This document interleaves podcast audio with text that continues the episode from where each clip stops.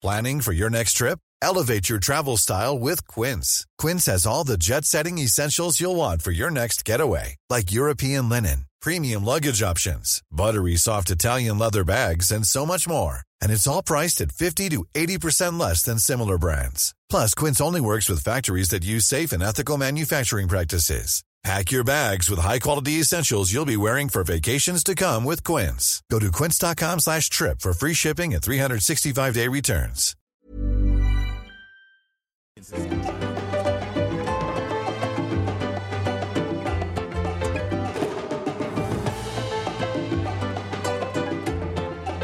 El gobierno federal manda mensajes confusos y contradictorios sobre la pandemia. Nadie entiende ya si vamos bien o mal con el coronavirus. A veces da la sensación de que damos un paso para adelante y dos para atrás. Si hacemos caso a los semáforos, las cosas van mejorando, sin duda. La mitad del país está en semáforo verde, 15 estados en amarillo, solamente Quintana Roo permanece en naranja. Pero la verdad es que el semáforo no es un indicador tan claro, porque de acuerdo con las declaraciones que hizo en diciembre el subsecretario de Salud Hugo López Gatel, es hasta cierto punto, dijo, intrascendente. Poco después vino la segunda ola de contagios que se llevó la vida de miles de mexicanos. En cuanto al color es eh, hasta cierto punto intrascendente. Alerta por COVID-19 emergencia por COVID-19. ¿Hay alguna duda? Pero claro que hay dudas, señor Gatel. Si es intrascendente, ¿por qué el regreso a clases está determinado precisamente por el semáforo? ¿Y por qué regresar a clases en la Ciudad de México el 7 de junio, al día siguiente de la elección, si un mes después comenzarían las vacaciones? ¿Es buena idea volver a la escuela sabiendo que Campeche y Nayarit tuvieron que dar marcha atrás con las clases presenciales? Bueno, así respondió ayer el presidente de la República cuando se le preguntó sobre este asunto. Tenemos información de que la pandemia sigue perdiendo fuerza. Hicieron bien, pero no se debe de exagerar. No se debe exagerar, dice el presidente López Obrador. Es difícil hacerlo cuando aquí, en Me lo dijo Adela, el matemático Raúl Rojas nos habló del enorme subregistro que hay en las muertes por coronavirus. Llevaríamos en realidad cerca de medio millón de fallecidos. Y ahí la Secretaría de Salud reconoce que han muerto en México 444 mil personas o sea, mucho más que las 215 mil que se aceptan oficialmente.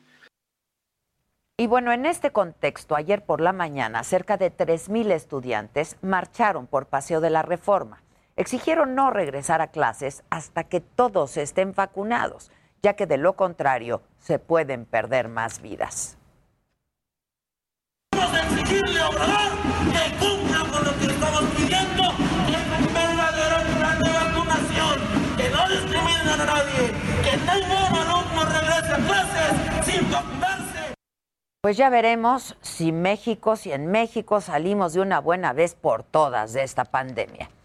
Esperemos, eso sí, que no se esté buscando utilizar electoralmente el semáforo para distorsionar la realidad, provocando una falsa sensación de alivio para el próximo 6 de junio. Sería imperdonable negociar vidas por votos. Esto es, me lo dijo Adela, yo soy Adela Micha y ya comenzamos, ahora también por la cadena nacional del Heraldo Radio.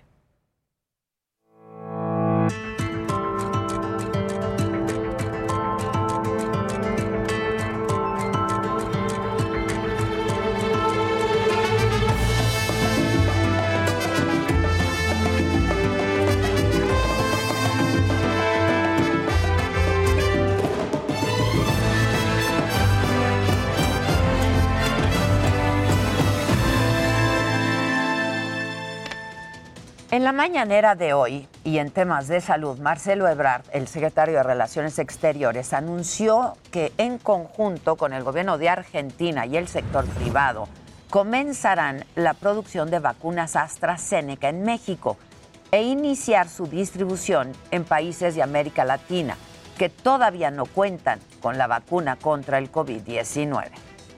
Solo nos falta la liberación de AstraZeneca Londres, que estimamos debe ser esta semana, porque así nos lo dijeron. Y bueno, en temas electorales, el presidente López Obrador aseguró que la guerra sucia en su contra no va a funcionar. Esto luego de que se diera a conocer que el bloque opositor a la cuarta transformación prepara una campaña para desacreditar el gobierno federal a 12 días de las elecciones. No pasa nada, no hay nada que temer. Eh, las guerras sucias no funcionan porque el pueblo de México es un pueblo muy consciente.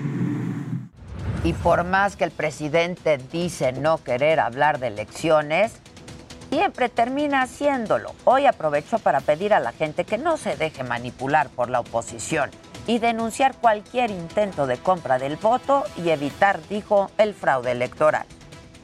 Que denuncie si se está utilizando presupuesto público para favorecer a partidos.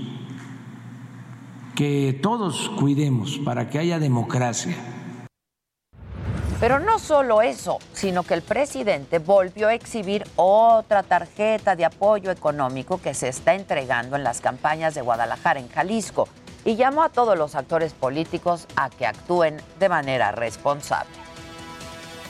Considero que es eh, una imprudencia, no es eh, oportuno estar eh, entregando estas tarjetas en vísperas de las elecciones. Y en otros temas fuera de lo electoral y de salud, el presidente pidió a las autoridades locales de Chiapas a no reprimir al pueblo, dijo, y pidió también a los estudiantes a movilizarse pacíficamente y evitar la violencia. Esto luego de los fuertes enfrentamientos entre normalistas y policías en Tuxtla Gutiérrez. No hay que tirar bombas, no hay que tirar piedras no hay que luchar eh, con violencia. Ahora que hoy el presidente no habló de eso, no habló ni de las amenazas de la morenista Gabriela Gamboa en contra de Fernando Flores en Metepec, ni de cabeza de vaca. Pero sí tuvo una plática alegre con el presidente de Argentina, Alberto Fernández. ¿De qué platicaron, mi querido Francisco Nieto, ¿cómo estás? Paco desde Palacio Nacional. ¿Qué tal, Adela? Muy buenos días. ¿Qué tal, Adela? Muy buenos días. Pues sí, hoy además de ser el Día del Pulso de la Salud, fue una mañanera de videoconferencias. El presidente López Obrador se enlazó hasta Argentina para dialogar con su homólogo Alberto Fernández. Ambos mandatarios anunciaron la liberación de los primeros lotes de la vacuna anticovid del laboratorio AstraZeneca, en el que participó la Universidad de Oxford y la Fundación Carlos Slim. Se trata de la de una vacuna que duró un año su producción Argentina hizo la sustancia activa y México el envasado y hoy pues se mantiene el compromiso de que serán distribuida esta vacuna a países de Latinoamérica y del Caribe. Este fin de semana se van a liberar estos lotes y posteriormente serán mandando tanto a Argentina como a los países que todavía no tienen vacuna anticovid. Y como tú ya lo dijiste, fue una conferencia de mutuos halagos. El presidente eh, argentino dijo que pues es un placer tener esta noticia con el presidente mexicano, que es importante que el país más norteño como el país más del sur del continente pues hagan esta labor para que conseguir las vacunas a tiempo. El presidente pues dijo que esto convierte a las dos naciones en, países más independientes y bueno, porque ahora ya se puede producir vacunas propias, pero sí fue una videoconferencia en donde hubo muchos halagos por parte de, los dos. También en esta mañanera participaron Carlos Slim, hijo, y la, y la ministra de Salud de Argentina, Carla Bisotti, y la, asesora del presidente Alberto Fernández, Cecilia Nicoli. Y bueno, por último, eh, eh, Adela, te quiero felicitar por tu cumpleaños. Mi querido Paco, muchas gracias. Te mando un beso y un abrazo. Muchísimas gracias. Y bueno, en el panorama general de la pandemia, la Secretaría de Salud reportó que la pandemia sigue en descenso, 703 nuevos contagios, un total de 2.397.307 casos confirmados. Se registraron además 48 nuevos decesos. El número de fallecidos ahora es de 221.695.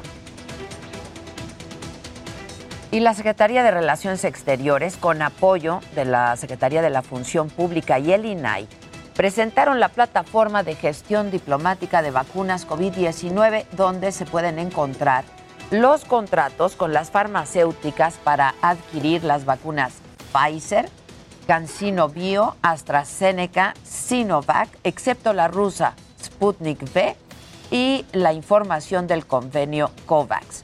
Sin embargo, no es posible acceder a detalles como el precio que se pagó, el calendario de entrega, porque pues esos datos aparecen así, como los ven en la pantalla para quienes nos, nos ven, nos escuchan por radio, pues están tachados, ¿no?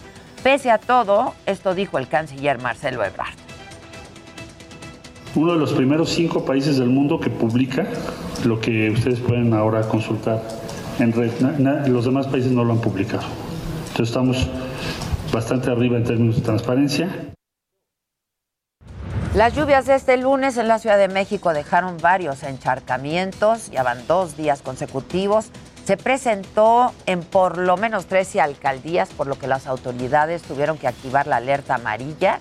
Las demarcaciones más afectadas, Tlalpan, Álvaro Obregón, Xochimilco, Coyoacán y Tláhuac.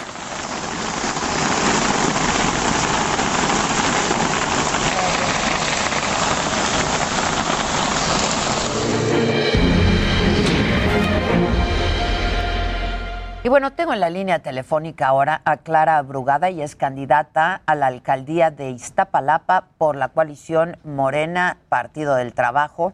Y bueno, pues otra vez el tema es esta más reciente, la más reciente ya de las últimas encuestas que ha publicado el eh, periódico El Heraldo.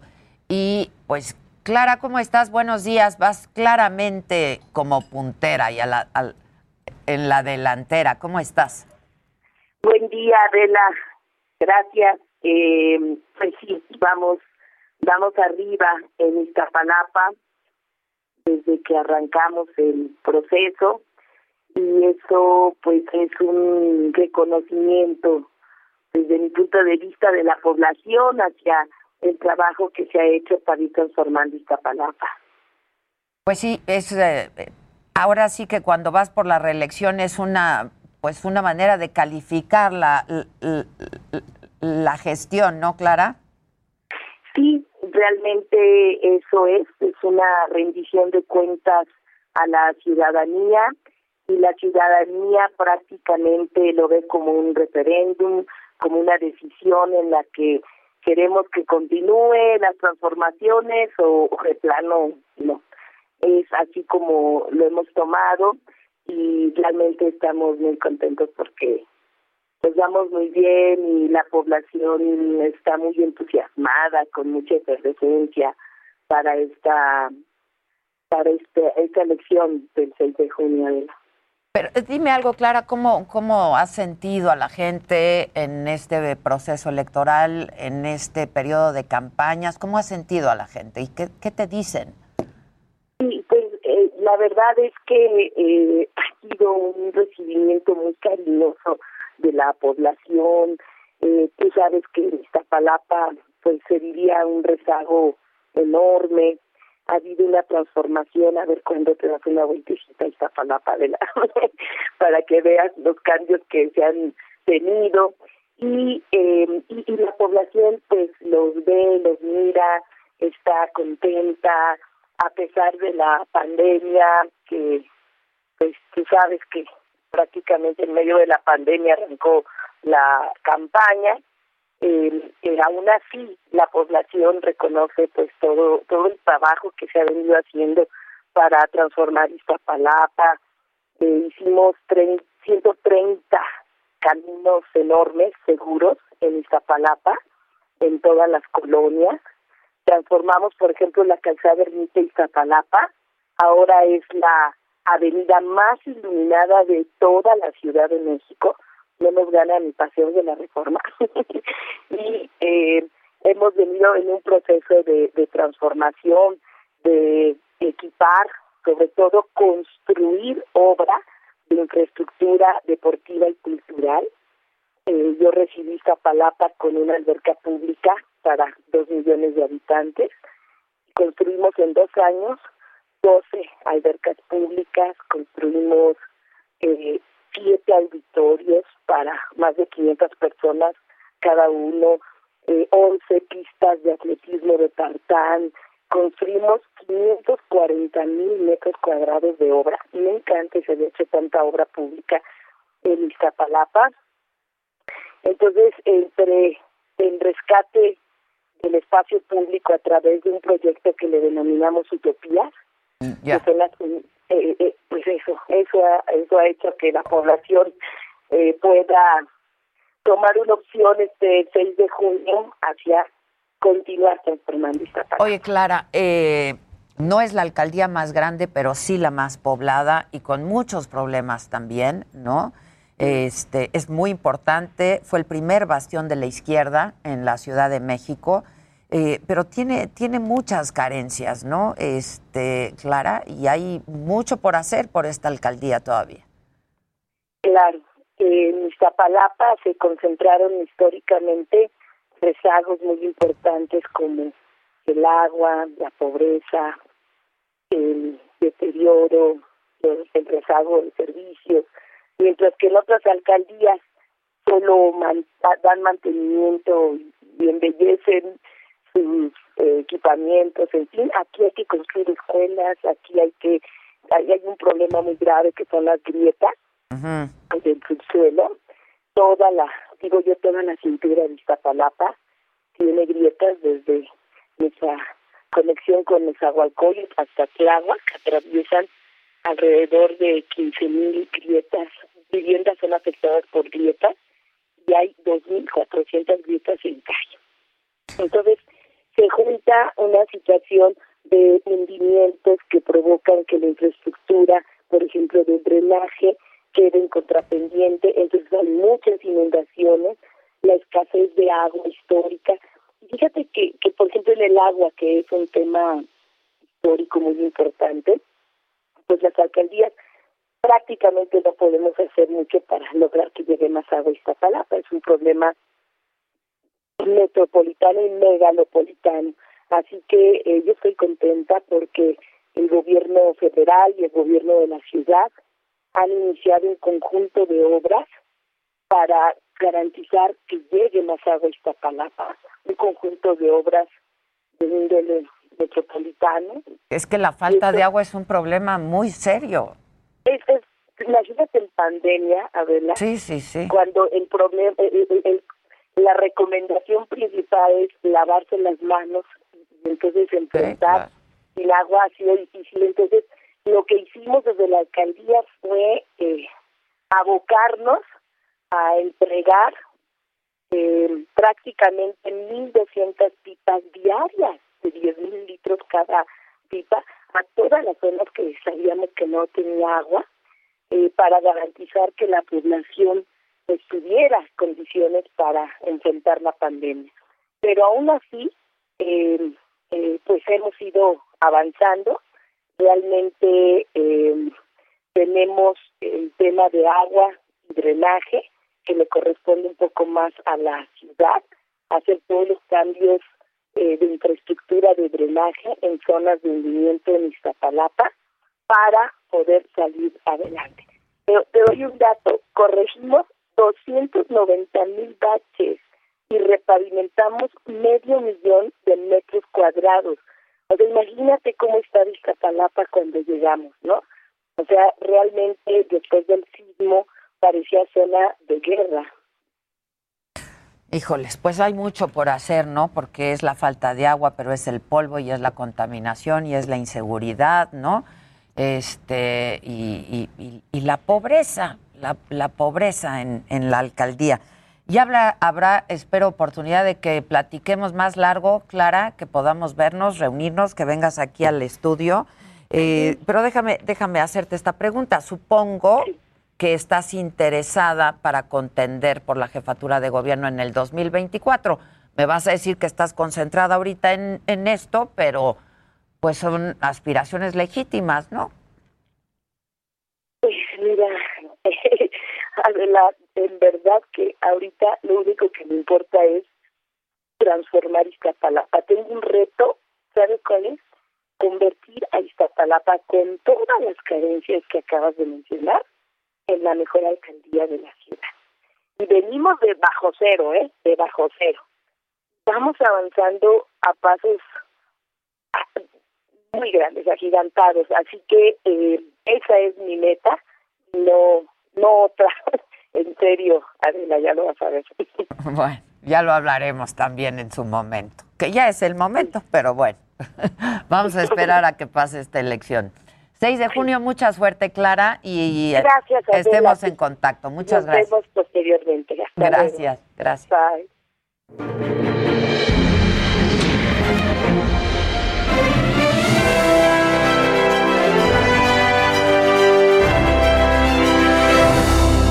Días, buenos días Adela, buenos días Maca. Ahora sí Bueno, traes un brillo cumpleañero. un brillo cumpleañero. Feliz cumpleaños, mi querida Muchas Adela. gracias, Jimmy. Muchas gracias. más. Gracias. Oye, yo sé que tú eres fan de las series, me imagino que también eres fan de La Casa de Papel. Sí, súper fan. Qué serie, ¿no? Y del profesor. Y, de- y sí, profesor, aparte de galán. Tiene una voz, porque yo, yo lo he entrevistado. ¿Ah, sí? Tiene, Ay, una, ¿Cómo habla? Tiene una voz. Oye, me No, no, imagino no. que debe ser un tipo súper interesante y súper inteligente, porque Sí, para hacer ese una papel. entrevista por Zoom, este, eh, durante pandemia, creo. Durante pandemia. Sí, ¿verdad? Ok. Este, súper interesante y súper. y me- ah, pues lo entrevistamos aquí en la radio, que me dijo, lo tenía vía telefónica, no fue por Zoom, y me dijo, me manda a decir que no le haga preguntas personales. Ok, Típico. Entonces ya al final le digo, bueno, pues muchas gracias. ¿Y cómo anda tu vida personal? ¿No? y le digo a Gisela, diles que a mí no me digan qué preguntar y no preguntar. Pero alivianado contestó, Alivianado. se rió porque entendió por qué se lo dije, ¿no? Porque Obvio. se lo pregunté. Pero aparte, la verdad es que aquí no sabemos nada de su vida personal. Pues Claro, no, sí, no da tendrías ni que ¿Y curiosidad qué preguntar. crees? siquiera. No me importa. Claro. O sea, no me importa. Con la serie es suficiente. Sí, pero un muy buen tipo, ¿eh? Y qué actor, la verdad, Actorazo. que bien lo hace. No, todo el elenco increíble. No sé si se acuerden que la cuarta temporada justo termina con que regresa a Lisboa, la, este, la cachan así, llegan unos helicópteros al techo del Banco de España, la logran recuperar y termina la serie con el profesor y con la agente Sierra que le pone la pistola y ahí se acaba la serie. Entonces, esta quinta temporada justamente estamos viendo el trailer ahorita. eh, sale Helsinki, sale Tokio, sale Río y pues los vemos con más armas que nunca porque en esta temporada llega el ejército. Se mete el ejército al Banco de España y pues obviamente los quiere acribillar y bueno, ellos pues hacen lo que pueden para defenderse, pero ahora pues sin el profesor, ¿no? Sin la mente maestra que Sí. Sierra lo tiene ahí, este, Que pues de lo tiene bajo custodia yo también para Netflix hice el fue el promo, ¿no? de la Fue el promo de la de la de la antigua temporada, de la pasada temporada. Hicimos un promo ahí con el con, con la gente Sierra, muy divertido, ¿eh? Najwa, se llama Najwa Ni- Nimri, Nimri. ella también es Sí, una qué bárbara. increíble. ¿Qué tal Sí. ella en Vis a Vis? No, vis a vis también. Qué bárbara en vis a vis. Y la, no y la han escuchado cantar flamenco. También Canta flamenco que te mueres. O sea, sí, es una cajita de monerías esa mujer. sí. Este, esta temporada va a salir en ¿Cuándo dos entregas. Va a salir una el 3 de septiembre. O sea, más bien, la temporada completa se divide en dos. Una sale el 3 de septiembre y la segunda parte sale el 3 de diciembre. Y el director dice que justamente la primera parte se va a enfocar en una parte más bélica, en los balazos, y la segunda entrega se va a enfocar en la parte más sentimental de cada persona. Ándale. O sea, son dos temporadas en una. Dos en algo una. así. Te viene dos en una. Te viene Así un- te viene. Dos por uno. Dos ¿Y qué opinamos uno. del dos en uno? No nos gusta el dos. No les gusta el 2 en 1. No dos por uno, el dos en uno. ¿Qué es el 2 en 1? ¿Cómo Pues ya en sabes, los bicolores o Encendedor, encendedor y linterna. destapador. Siempre algo termina fallando. Es ¿no? que el dos en uno no, No sirve. funciona. Es horrible el dos en uno. Oigan, bueno, pues son 10 episodios de una hora cada uno y yo me imagino que los van a dividir 5 y 5, entonces pues todos los fans de La Casa de Papel estén muy atentos porque se va a poner re bueno. Y algo que está medio macabrón, mi querida Maca, es que... Te lo, te- guárdatelo para después del corte, ¿no? venga. Este. Por andarme fusilando. para después del corte, pero regresamos con mucho más, con el Jimmy, el Dani, el Luis Geigelo, Macabrón. Pues así. De todo. Mucho, mucha, mucha cosa bonita.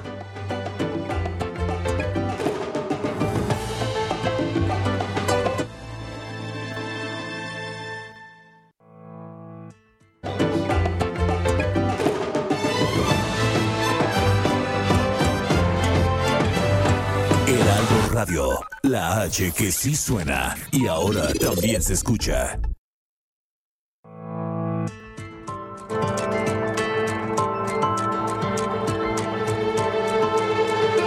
Continuamos en Me lo dijo Adela.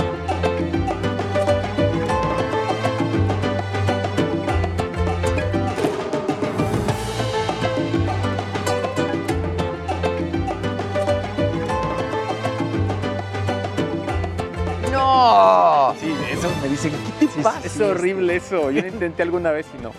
Se llama Blowfish, la pastilla esta. Ah, se llama Blowfish. antes. Perdonen, estamos hablando aquí de cómo vamos a hacerle para la Estamos planeando, estamos planeando. ¿Con qué, qué, qué? Madre, ahora sí me agarraron demacrado, entonces tuve que usar filtros de Instagram, pero te amo, felicidades. Me da mucha tristeza no poder estar ahí en ese día, pero ahí te mandé un regalito, espero te guste. Te amo. Ah, de Happy Birthday, espero que te la pases increíble y disfrutes mucho, te quiero mucho. Happy Birthday. Mamita, happy birthday. Te amo con toda mi alma. Mami, mil felicidades. Te extraño mucho, te amo, te admiro, te agradezco. eh, te celebro todos los días. Todos los días celebro y agradezco que seas mi madre. Te amo, eres la mejor mamá del mundo. Happy, happy birthday y te veo prontísimo. Eh, Los niños. Los niños. Hijos. Gisela y Susan se pasan 18 pueblos. Soy Adela Micha y es mi cumpleaños.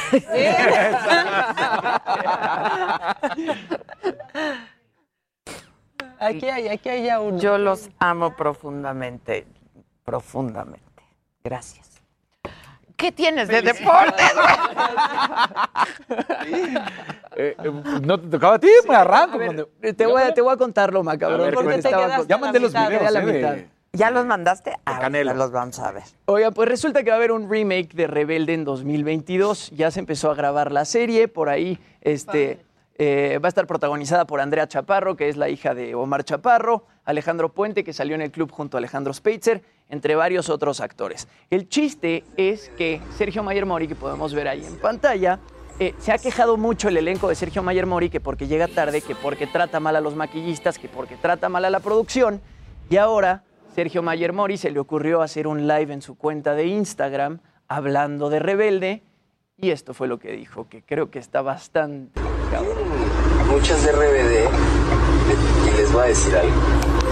Sí, estoy haciendo el proyecto, sí, estoy haciendo RBD. Sí, las tengo que cantar porque las tengo que cantar por contrato. Pero odio RBD. Es la realidad. No me gustan las canciones, nunca vi el coso este.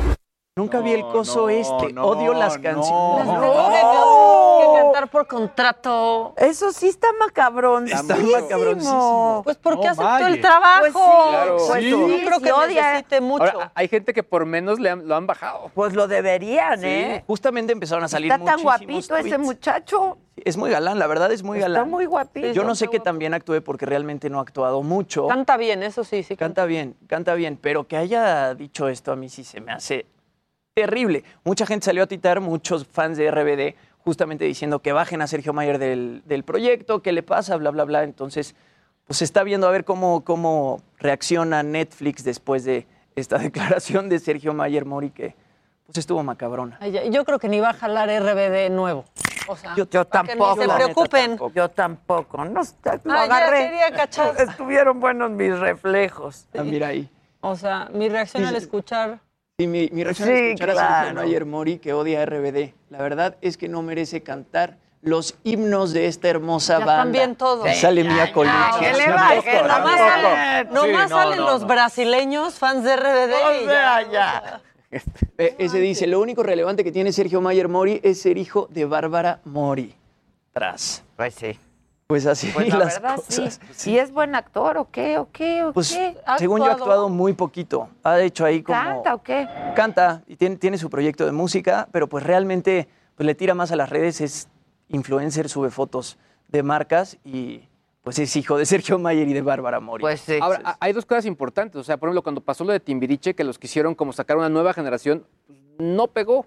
Y por otro lado, en el caso Pero de Rebelde. generación Diego Schoening se quedó ahí como 25 No, años. pero hubo, pero hubo un reality.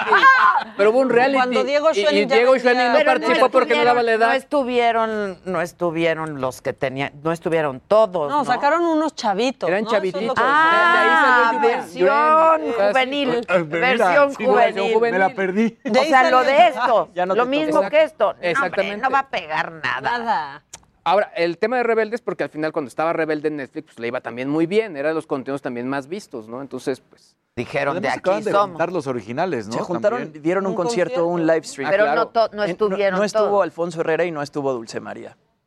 Ah, pero es lo que sí, incluso Poncho hasta puso tweets, ¿no? De apoyo y todo. O sea, como que se ve que entre ellos había buena vibra, ¿no? Sí, pues es que a ellos les fue fenomenal. Claro, ellos sí sí, salieron. Sí, sí, fenómeno. Sí, Sí, no, bueno. claro.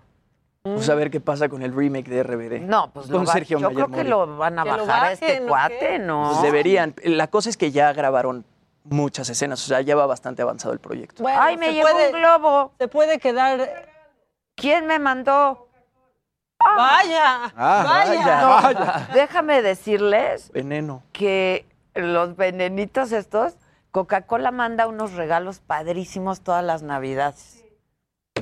Ya sé, ya me acordé de uno de ellos. ¿Ya te acordaste Lo de uno? cargué, Lo lo cargaste. Sí. No saben qué bonitos Un- regalos manda. O sea, como bien padre. No, pues no, no sé. Espero algún este día año te vas a saberlo. enterar. Este año te vas a enterar. Pero bien padres. Mira, me han mandado una canasta de picnic. Luego un refri ve- vintage, ya sabes, Ajá. chiquito de coca. Coleccionable. Bien, pa- cosas bien padres, así coleccionar. ¿Y cómo nos sacó del apuro esa canasta? Sí, nos de sacó del apuro, nos La sacó del verdad, o sea, la he cargado, la he cuidado con mi propia vida esa canasta. Sí, tú la ibas cargando, es cierto. Sí, la verdad, para bajárnosla a la playita, pero la cargué desde la Ciudad de México hasta La Paz. Exacto. Pero sí nos sirvió mucho para el tentempié de la tarde. Bueno, ¿qué quieren? No, ¿Qué pues, quieren a ver, me echo otra, me echo otra. Venga, Venga. Elliot Page, se acordarán que era Ellen Page en el pasado. Ella fue este, actriz nominada al Oscar por Juno. En diciembre del año pasado ella se declara transgénero. Esta declaración, pues, hizo que se convirtiera en trending topic en más de 20 países y además en ese momento la hizo ganar más de 400 mil followers en Instagram y ella se ha vuelto una activista muy activa, valga la redundancia, este, por los derechos trans. Ahora, Paige en ese momento se hizo la mastectomía, se hizo una cirugía de masculinización, se quitó los senos y no había publicado una foto hasta el día de ayer. Ayer subió una foto a su Instagram en traje de baño por primera vez sin playera después de la mastectomía y el resultado es increíble. Increíble. Ah, Ahí la podemos ver en pantalla, la foto en Instagram, con todo, pero un 8-pack. O sea, ya Tiene quisiera cualquier hombre tener ese cuerpo, literalmente. Samuel. Samuel, ¿Cómo le brincan? Pero es- es- Dios está fuertísimo cómo ya logran hacer estos procesos de masculinización. y tan literal- rápido, ¿eh? Sí, tan rápido. Literalmente, pues, sí tiene el cuerpo de- tiene una figura masculina completamente. Sí, describan para los de radio, describan. Es que sí, Sí, tiene vemos- todo marcado. Sí, tiene Sí, todo está- marcado. El Sí, el- pectoral, obviamente, quitaron la grasa y entonces está muy pegado al cuerpo. Y pues se ven los ven- abdómenes, exacto. el abdominal, desde el principio. Los Yo no sé abdómenes Los abdómenes abdominal. abdominales, ¿qué Eso, tal? eh? eso se le ve Oye, más es que yo iba a hacer una pregunta porque dije, ay, no vayan a matar, pero el, el Oscar se queda para Elliot o para Ellen. Ah, bueno, el No. Oscar se lo ganó él. Eh, eh, Se lo Como- ganó porque él se lo ganó por- como mejor Ajá, actriz, ¿no? Sí. Exacto. Pues sí, pero, pero, los que vengan serán para- por mejor serán- actor. sí. Pero como Elliot sí puede decir, bueno, eh, yo siendo Elliot me gané un premio como Oscar. mejor actriz, ¿no? Es, digo, es, es de estas nuevas eh, temas que nos tenemos que acostumbrar, que así son, ¿no? Y Claro. aceptar, ¿no? Es Pues sí, complejo. Pues sí. No, y le salió muchísimo trabajo a raíz de que cambió de género. Le ofrecieron muchísimos nuevos papeles a raíz de que, pues, hizo su transformación al género masculino. Entonces, bueno, pues bien por ella y su 8-pack, ¿no? Por- que, por que ya él, muchos, por él. por él, Ah, perdón, por, él, por él, por él. por él y su 8-pack. Qué, Sí, la verdad. qué bien. Sí. Para que veas. Samuel, sí se puede, Para que Samuel. veas, Samuel. Hay que ir al gimnasio. Ahora, deja, hay, hay proyectos pendientes ahí, por ejemplo, el de Umbrella Academy, donde ella también era parte del grupo que protagonizaba. Ella, exacto, él. Pero lo cierto es que él, eh, en esa serie, sí ya se veía también ya como cierta tendencia, ¿no? A que eh, iba hacia, hacia ese Hacia camino, allá. Claro. hacia allá. Entonces, incluso el papel eh, de ese personaje sí podría cambiar. O sea, no, no, no, creo que, digo, yo que era fan de, y soy fan de esa serie, yo, a mí no me brincaría nada. que esa- ya fuera, No. saliera como él. no, porque Claro. ya, ya, ya iba hacia allá, entonces no, no- no habría ningún tema en cuanto al personaje. Ya. Oigan, y ya dentro de Netflix, algo que les había mencionado, ahora se quieren meter en el tema de videojuegos. ya vi, ya vi, ya vi. Es el pase. Es el pase, Exacto. Están aquí Aquí hay que agandallar. O sea, yo, yo para que ya no digan que yo, pe- yo así de... yo permiso aprendí del que yo los dejo hablar. No, yo sea, aprendí nada más, así cómo se jugaba este, esta, esta banda, pues. Exacto. Pero en fin, Netflix eh, se quiere meter al tema de videojuegos, está buscando contratar ya un ejecutivo que se encargue justo de organizar todo esto, pero al final ser una plataforma de videojuegos en la nube.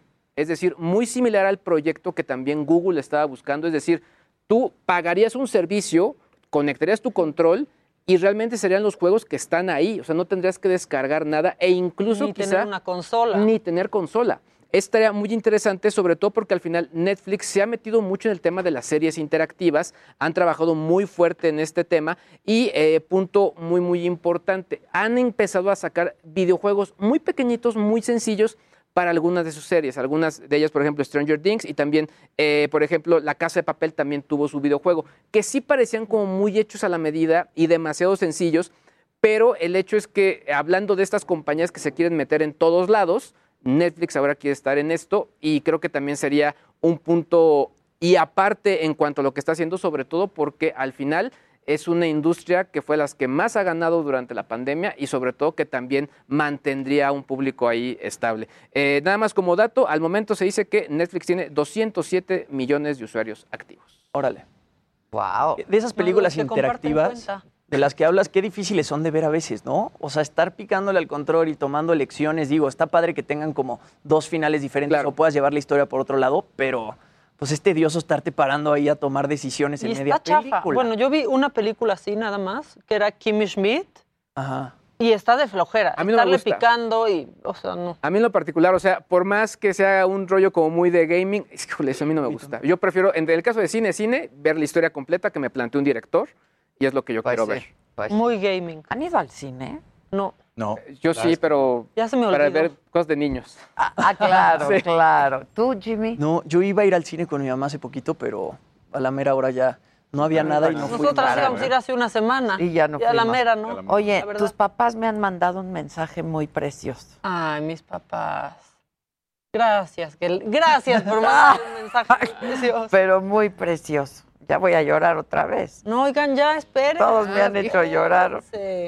No, Sí, muchas pero gracias. desde temprano muchas me gracias. decía, ya vio Adela mi mensaje. Yo, papá, no sé. no, Pero es que no me, no me lo mandaron a mí. Se lo mandaron a Susan, ya Susan me lo reenvió. Ah, ¿y mi papá te dijo a ti, Susan? Sí, no, no, qué ti. bárbaro.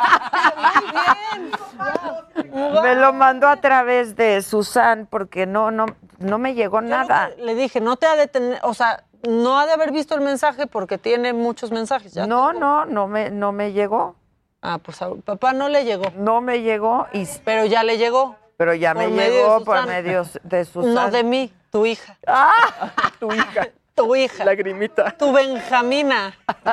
tu Benjamina, La papá. Benjamina. Pero está bien. No, pero sí me tienen en el chat, porque el día de la comida, cuando se fueron, me escribieron. Pues sí. Mándame los contactos. Yo te, lo- tus te- pap- te lo paso en este momento. Por favor. ¿Qué Bueno. quieres hablar? Bueno. Ahora sí. Miren, ya ni ¿Ves? se quejen, Ya yo ni he hecho tranquilo. macabrón. Oye, Ustedes se atascan. Pues las buenas noticias para la NFL, los seguidores, por supuesto, en Estados Unidos y en Nueva York que tenían preocupación de que si iban a poder o no regresar a los estadios, porque no, ya sabes que en Nueva York no han ido tan bien como en otros estados con respecto a la vacunación. Entonces avisaron que sí se abre el estadio al 100%, el MetLife, la casa de los gigantes. Entonces, para el partido que va a estar entre gigantes y Jets, va a poder estar al 100% de su capacidad. Y eso, pues, alegra a muchos de los aficionados del fútbol americano y a la misma gente en Nueva York, porque dice, podemos ir a vivir este clásico. Entonces, pues, da alegría. Y manteniéndonos en lo que es el deporte internacional, Simone Biles hizo, ya sabemos, ¿no? La, la mejor gimnasta en la historia o una de las mejores gimnastas de la historia. Hizo una vez más historia, ahora sí que aunque suene a pleonasmo, porque el fin de semana, después de 18 meses de recuperarse de lesiones, de algunos otros momentos, volvió a participar, sabemos que ya vienen los Juegos Olímpicos, en el US Classic, y entonces realizó una pirueta que supuestamente, supuestamente es imposible para, los, para las mujeres, es de los hombres, el Double Perichenko Pike, ¿no? Que ¿En qué consiste? Girar dos veces con el cuerpo en un ángulo en 90 grados en la barra. Pues lo consiguió. Y volvió a tuitear y se volvió, claro, la locura en todas las redes, porque dice, perdónenme, pero en verdad no puedo creer lo que logré el fin de semana. es impresionante. Porque sí es impresionante lo que hace. Y para los que no estamos entrenados en estar viendo los deportes olímpicos y ver el- las vallas y ver el caballo y la barra, tú lo ves y parece que gira pues una vez y no, o sea, bien sus dos giros espectacular, lo hace Simone Biles y lo consigue. Entonces, pues empieza a generar expectativa, ya que vienen los Juegos Olímpicos, que cuál va a ser su rutina o cuáles van a ser sus rutinas y qué es lo que podrá conseguir una vez más ahora que esté allá en Tokio. Ya. Entonces, impresionante. lo que Impresionante. Sí, Lo sí. vemos, ¿no? Pues, ¿O qué? no te lo pongo. Y Ahí va, aquí lo, lo narramos, eh, hace Ay, un Yurchenko hacia guay. adelante. Un Turche con triple hacia Yurchenko triple hacia atrás. No, como de los olímpicos para el radio.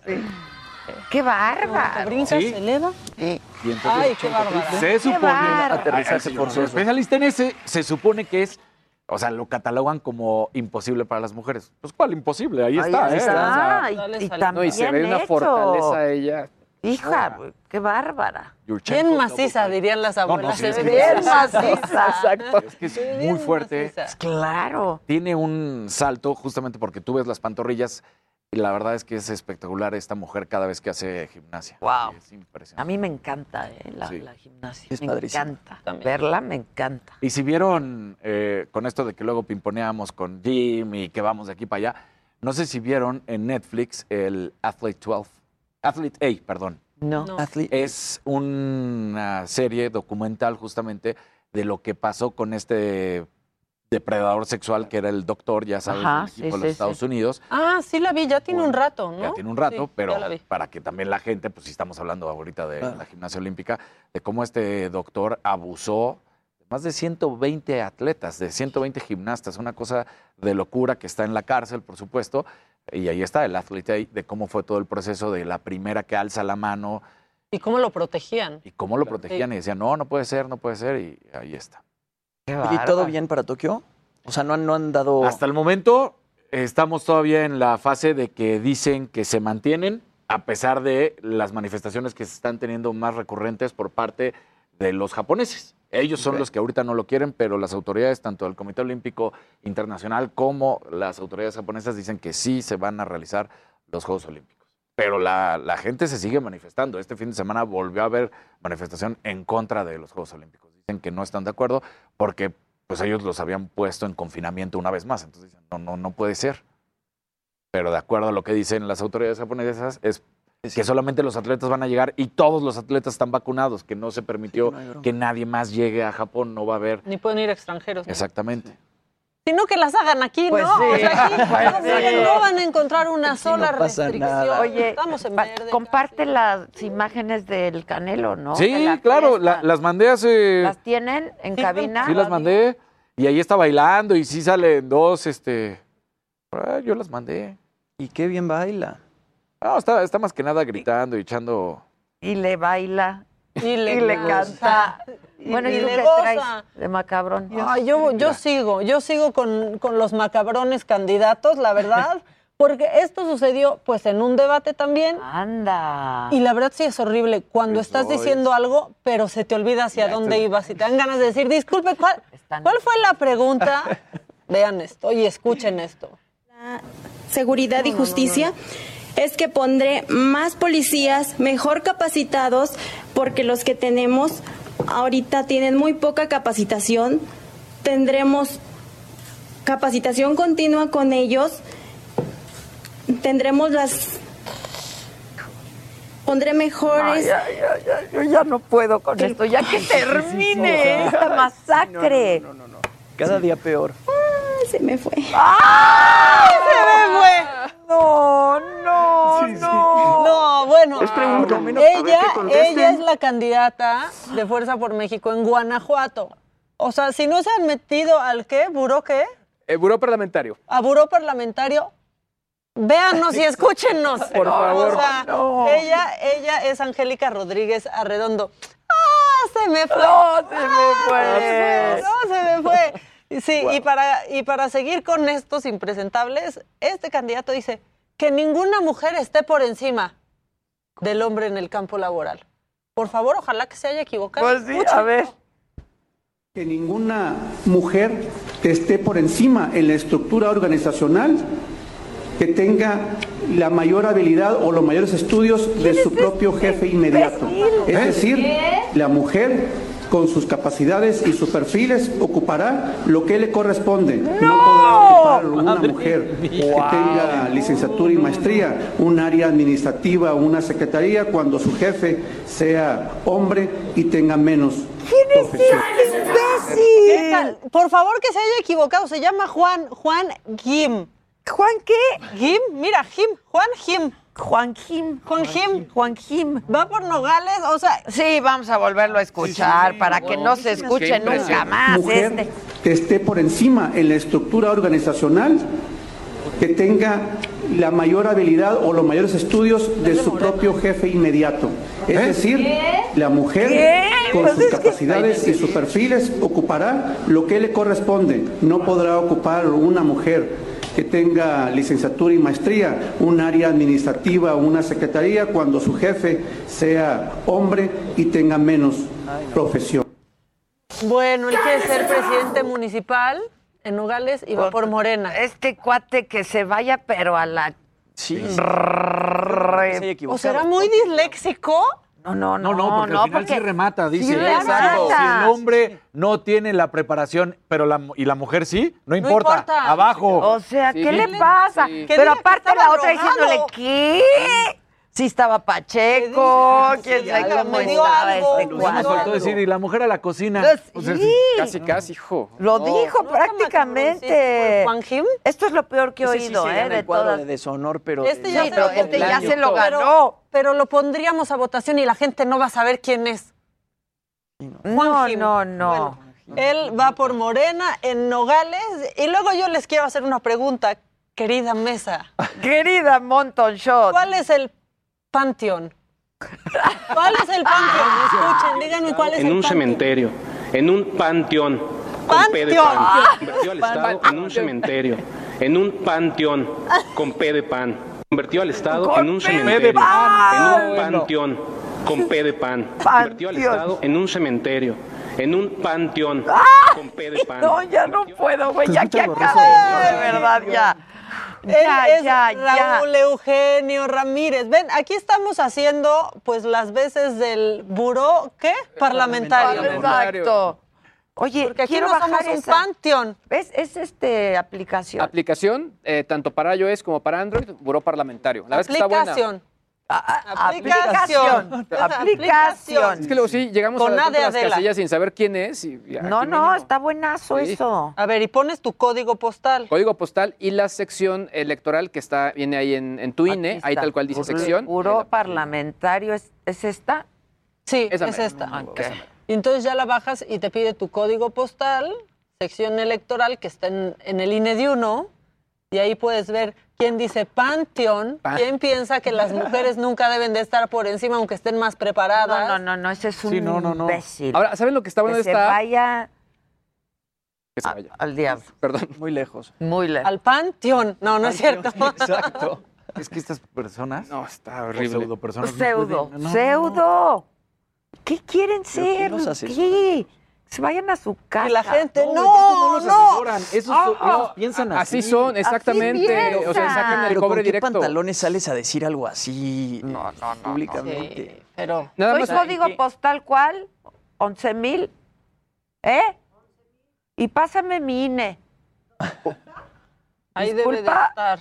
Ahí, ahí, en, Un la- agregado en una a la carterita. app está es que los que ganen se quedan ahí y ven, y ven uno ve qué ¿Nos propusieron. fuimos un corte? Ya.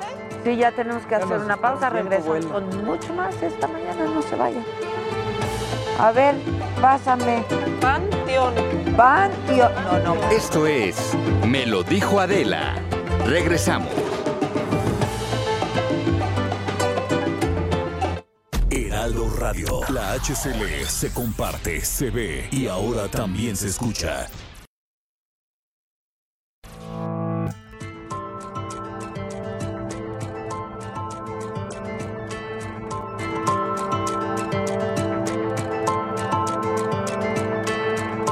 Continuamos en Me lo dijo Adela.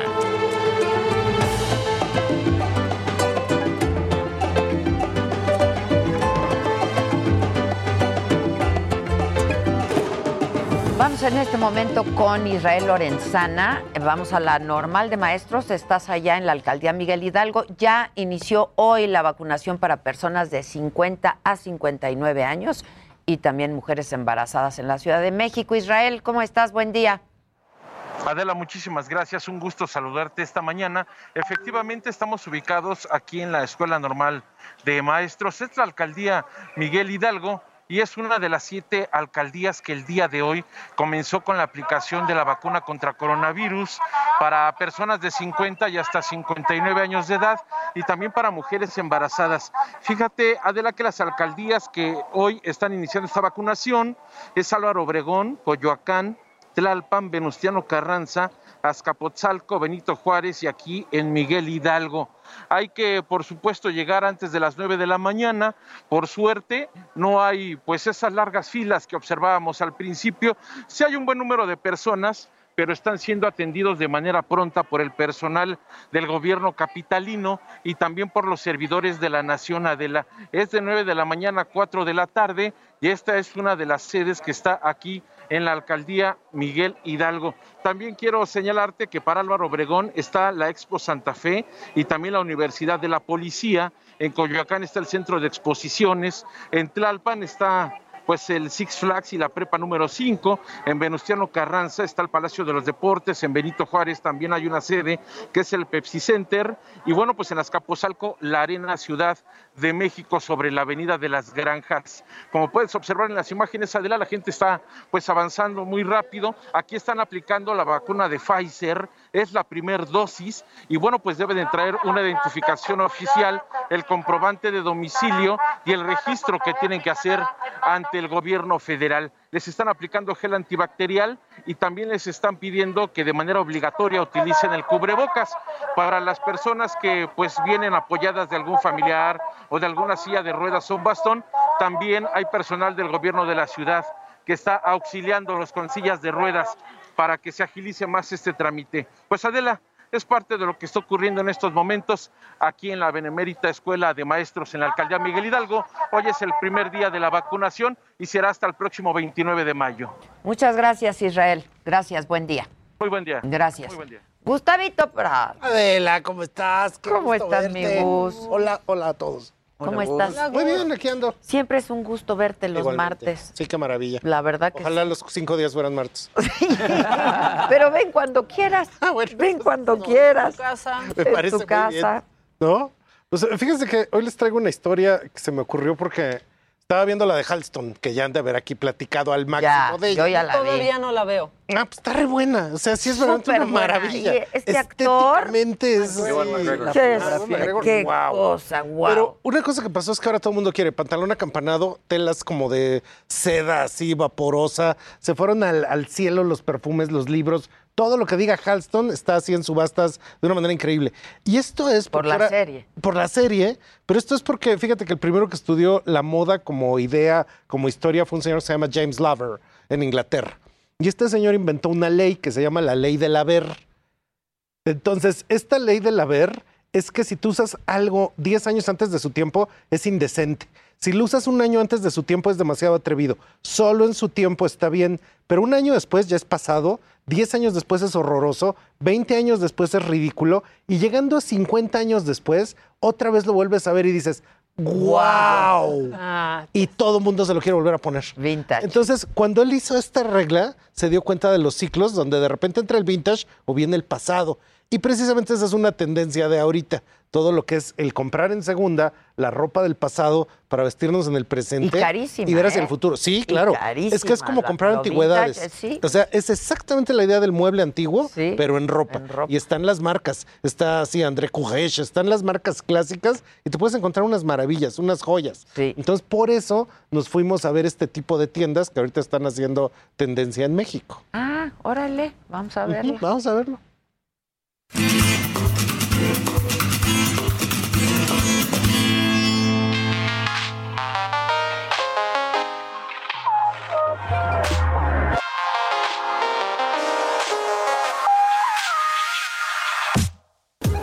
palabra en Japón que se llama el tsukumogami. Tsukumogami. Y esto quiere decir que las cosas nuevas pues simplemente son objetos. Pero que todas aquellas cosas que tienen más de 20, 25 años, entonces ya tienen un espíritu y un alma. Y precisamente por eso es que ahorita tenemos toda una tendencia de lo que es la ropa vintage, de descubrir cuáles son los roperos y los closets de la antigüedad y empezárnoslos a poner como prueba de tendencia y de vanguardia. James Laver fue uno de los primeros estudiosos de la moda que por ahí de los años 40 inventó la ley del haber. Y esta ley del haber dice que las cosas están muy bien mientras las usas. Cinco años después ya nadie lo soporta. Diez años después todo el mundo ya le da una flojera loca usarlo. Pero después de 20 años empieza a ser interesante y se empieza a volver romántico y se empieza a volver deseable. Entonces, por ejemplo, aquí algo muy curioso es que estamos hablando en este lugar del vintage de la ropa de hombre. Y esta es una chamarra de los años 60 que ahorita con todo lo que es el cuello de pana, pues básicamente es una sorpresa para los jóvenes de la generación Z, pero que tiene todo el encanto del tiempo para podernos vestir con ella y vernos rabiosa y salvajemente modernos. En la tienda también tenemos, aparte de descubrimientos, tenemos unas colaboraciones que hemos estado haciendo estos últimos meses, que son eh, tipo boro y bandanas. El viejo consejo de que para que una novia pudiera tener muy buena suerte tenía que traer algo viejo, algo nuevo, algo prestado y algo azul. Básicamente era porque la ropa que ya ha tenido otra vida, que ya han utilizado otras personas, ya trae una carga emocional que precisamente en esa tradición protegía del mal de ojo. Estamos ahorita muy enfocados en la ropa de los 60, 70 mexicana, incluso hasta más antiguas. Les muestro esta pieza que es de los 50, 40. Es un overall de un ferrocarrilero y este tipo de calidad es muy alta. El estándar era como hacerlo correcto y perfecto para esa época. Caminar por las viejas calles de la Roma para poder encontrar oportunidades de usar lo viejo pero nuevo es la oportunidad de ir a lugares como estos para descubrirte una idea de historia, tradición, tendencia y moda. Pues así está. Entonces, Qué bárbaro. de verdad uno va al hallazgo, ¿eh? Oye, pero entonces, ¿ya ¿se considera vintage cuando han pasado 50 años? Pues es que tú puedes tener piezas desde inclusive yo creo que son unos 30, 30, 20, yo también que ya es creo, una o sea, idea vintage. sí. Entonces, básicamente, como bien dice eh, James Laver, que estás viendo hacia el pasado, yo creo que es el toma el llavero abuelita. Y te pones a ver cosas que es así de, pero ¿por qué se lo ponían? Me lo voy a poner. Claro. Y se me va a ver increíble. A mí los, los ¿no? vintage me encantan, los A mí también. accesorios vintage. Y de hecho las apenas chamarras. lo estamos descubriendo en México, pero Patricia Field, la de Sex and the City, tenía su tienda en Stuyvesant, que es toda esta zona donde están las tiendas de segunda en Nueva York. Entonces es como toda una idea de estilismo, de recuperar cosas que apenas siento que está entrando a México, porque si bien existía el Ejército de Salvación hace muchos años, nadie compraba. Era Sí. así como, ay no, guacala, yo no Sí, quiero. eso". sí. Y ahora es así, sí lo Se quiero, pelean. sí lo busco, voy a pelear. Ajá, Sí. Es verdaderamente una idea de So- en esa arqueología. tienda, por ejemplo, ¿solo hay ropa vintage o también No, hay como objetos? Solo hay ropa vintage y llegan al extremo de que tienen este, chamarras 70s, ¿no? De los 70s, intervenidas. Entonces están puestas como que les como que les cosen bandanas o como que les hacen unos bordados japoneses, Ya. que es lo que traía ahí el chavo. Y este cuate Ricardo pues es como un Indiana Jones que anda por todos lados consiguiendo cosas extrañas. Entonces sí vale la pena Sí, irse a dar la ir. vuelta. Colima 100. Colima 100. Colima Pero 100. en toda la colonia de Roma y en toda la Condesa están apareciendo estos nuevos locales que van desde lo súper lujoso hasta lo accesible, como esto que estábamos viendo, e inclusive ahorita hay una idea de recuperación como de toda la ropa del pasado, pues que está pegando mucho. Sí, mucho. ¿Me cuentas lo de Jean-Paul Gaultier, por favor? Pues él ya se había retirado de la haute couture, o sea, dijo, bueno, ya basta. Había cerrado la línea de jeans en así, este, Junior Gaultier lo había cerrado hace mucho, y ahorita salió con la nota de que The End. Entonces, verdaderamente la cosa End. es, se va a retirar, va a dejar todo, va a haber un sucesor. ¿Qué va a pasar con la casa Gaultier? Entonces, por lo menos Con su esperemos. perfumito que todos hemos perfumes. visto. Todo. el torso ese. ¿O alguna vez lo usaste? A mí me regalaron. Claro, sí, claro. Entonces, por lo menos esperemos que siga, porque pues ya perdimos a Karl Lagerfeld, ahora Jean-Paul Gaultier era como el heredero de esa figura Sí, claro. entrañable, querido, simpático. Entonces, pues esperemos que siga. Ojalá, ojalá. Yo tengo un- unos trapos de... Sí, me acuerdo, pues, están firmados, Están está firmados. autografiado en la Sí. Ajá, una Sí. chamarra, un saco verde. Es un saco verde. Ah, a ver si me lo pongo mañana, si llego. Este, Y si no, pasado. pasado. Pasado, Este, sí, es un saco verde pre- padrísimo con el pantal. Pues muy Gautier, ¿no? Ajá. Súper Gautier. Entonces, pues son esas leyendas de la moda. L'enfant terrible. Hubo una exposición increíble en el Museo de Brooklyn, no sé si la viste, de Jean-Paul Gaultier. Entonces está toda su obra y ahí te das cuenta que el cuate sí es... Sí. es verdaderamente un titán de la creación. Un genio. Interesantísimo. Sí, sí, sí, sí. ¿No? Pues ese es. Ahí está. Hijos, no, Dien, no, pues está Que joven. No, pues está re joven, sí. Sí, ¿qué, qué tendrá?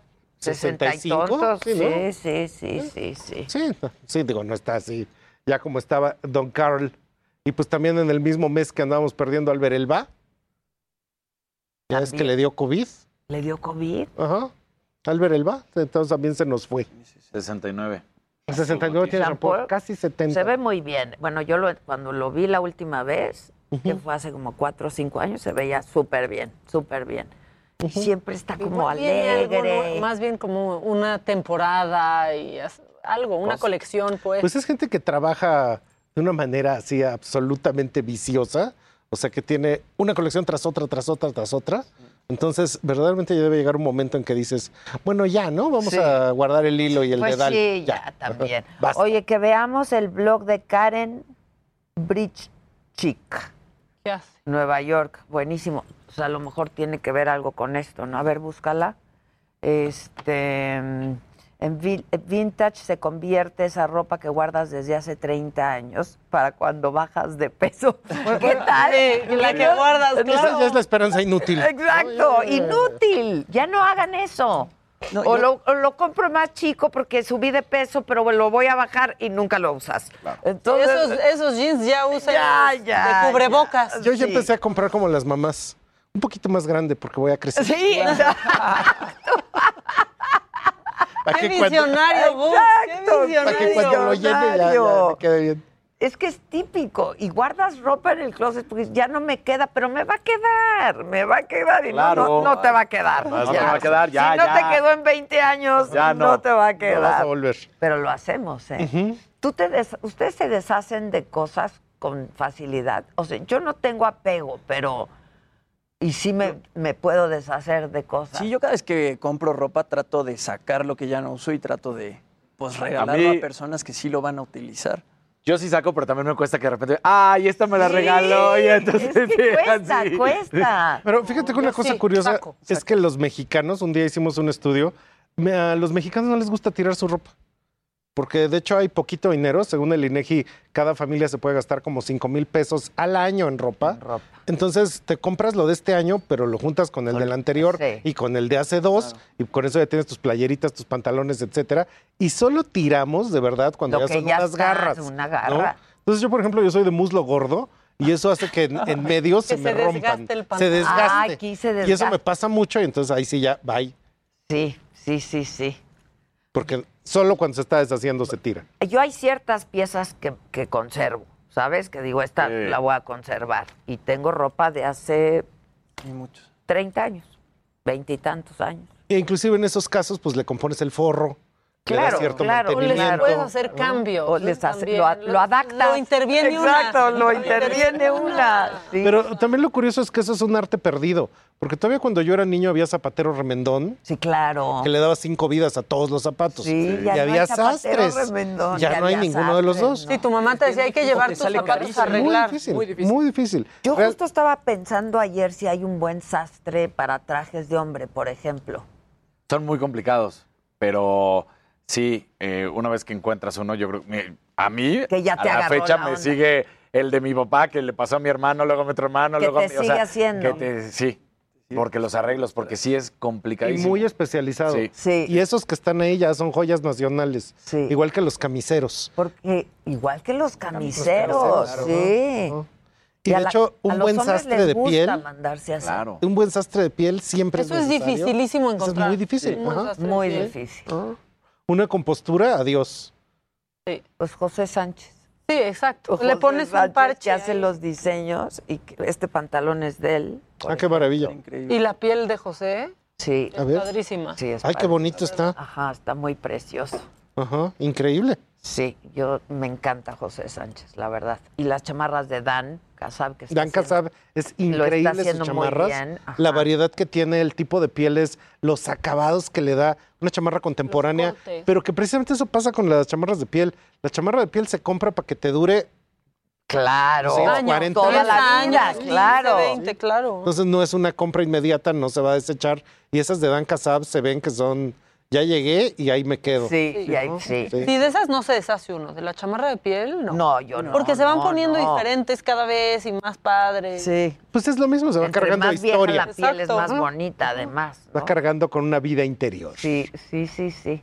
Esta es de la colección, ¿te acuerdas de que hizo Balmain con H&M? Ajá, con H&M. Esta. Está padrísimo. Y está padrísima. Ah, pues está muy bonito. Ujú. Que, que conseguirla fue todo un tema. Mere que tengue. es Había fila, ¿te acuerdas? había fila, pero además por internet era imposible, imposible. Este, yo las conseguí ya como, pues yo creo que alguien compró y luego las vendió. Pues en la y- reventa, precisamente, En la ¿no? reventa. Ajá. En la el pre-owned. reventa. Sí, ¿no? sí. que sí. hay también en apps eh, como Farfetch. Eh, Puedes ver ahí los pre, Sí, ¿no? sí. O sea, que han sido de alguien más. Pero eso también, por ejemplo, fue la base de eBay.